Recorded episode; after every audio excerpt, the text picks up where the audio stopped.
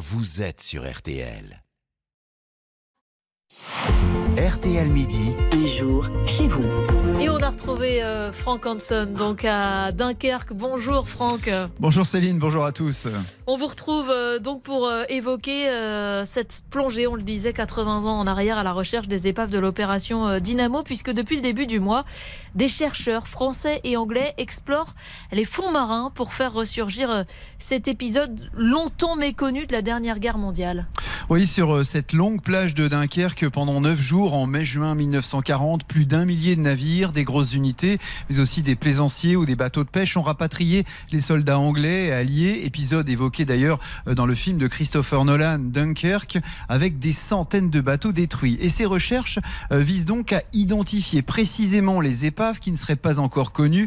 Euh, Bruno Pruvot, plongeur dunkerquois, connaît bien ce patrimoine. Les Français dans cette poche de Dunkerque se sont sacrifiés pour que ce rebarquement ait lieu.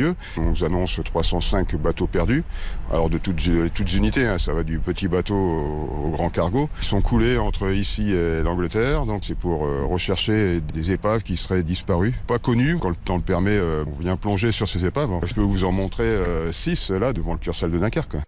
Au large à bord du navire de recherche Landré Malraux avec du matériel de pointe, des radars, des sonars. Les chercheurs du DRASM, service d'archéologie sous-marine, dressent un inventaire précis de ces vestiges.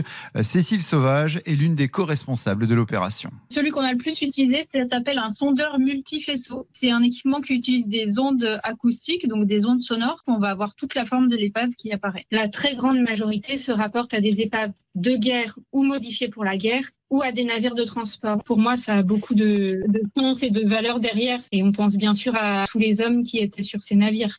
Franck, euh, on est bien d'accord, il ne s'agit pas euh, là d'aller euh, retirer ces épaves de la mer pour les exposer. Non, non, d'ailleurs, certaines de ces carcasses de bateaux sont déjà visibles à marée basse sur la plage. Bruno Pruvot emmène régulièrement des touristes ou des proches d'anciens combattants.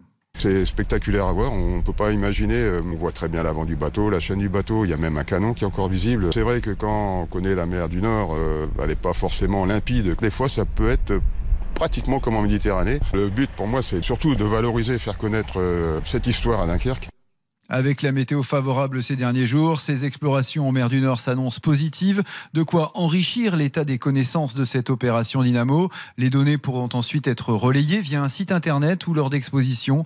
Ces chasseurs d'épaves seront de retour à quai vendredi dans la cité de Jean Bar pour dresser leur bilan. Merci beaucoup Franck Hanson à Dunkerque donc euh, pour RTL. RTL Midi. Avec Céline Landreau. Et on revient maintenant sur euh, l'actualité euh, principale en ce 10 octobre, c'est cette guerre évidemment au Proche-Orient.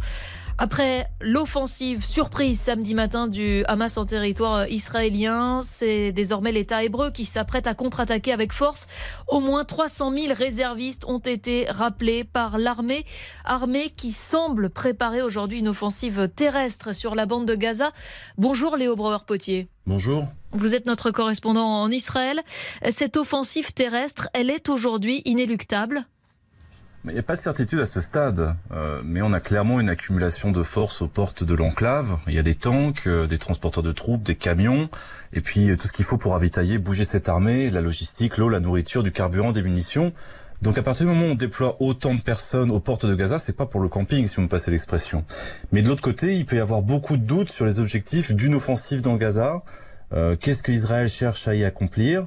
Comment gérer la question des otages, qui vont servir malheureusement de bouclier humain Bref, toutes ces interrogations pèsent encore. Alors justement, Léo, à quoi elle pourrait ressembler cette offensive euh, terrestre si elle avait lieu?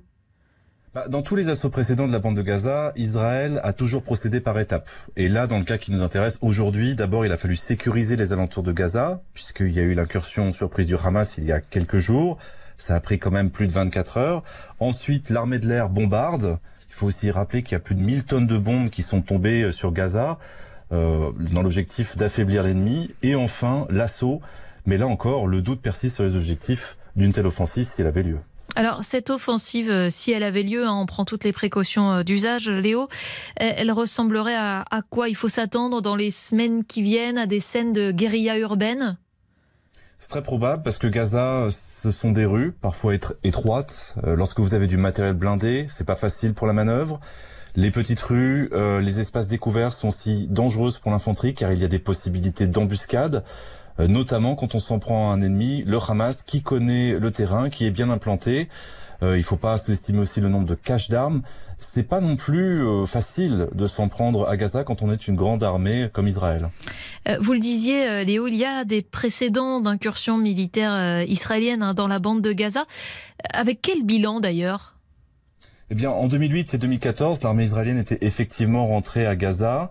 À l'origine, c'était pour réagir euh, face aux enlèvements d'adolescents israéliens, mais aussi pour faire cesser les tirs de roquettes. Et l'armée israélienne s'était promis justement d'aller chercher les caches d'armes, d'aller chercher les caches de roquettes ou les lieux de fabrication des roquettes.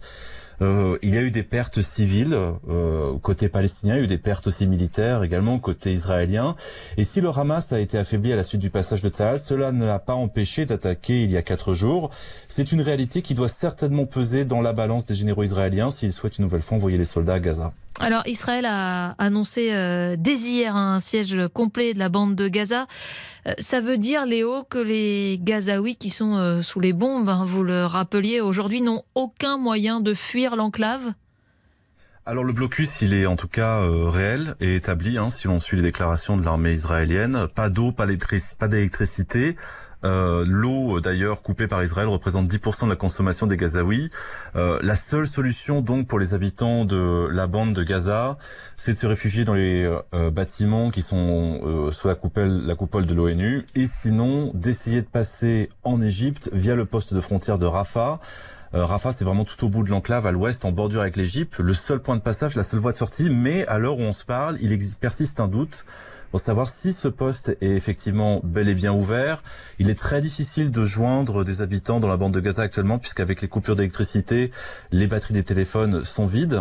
Euh, c'est l'interrogation qui subsiste. Il y a quand même plus de 2 millions de personnes qui vivent à Gaza, actuellement sous les bombes, et on ne peut pas savoir avec certitude si la porte de sortie vers l'Égypte est ouverte aujourd'hui.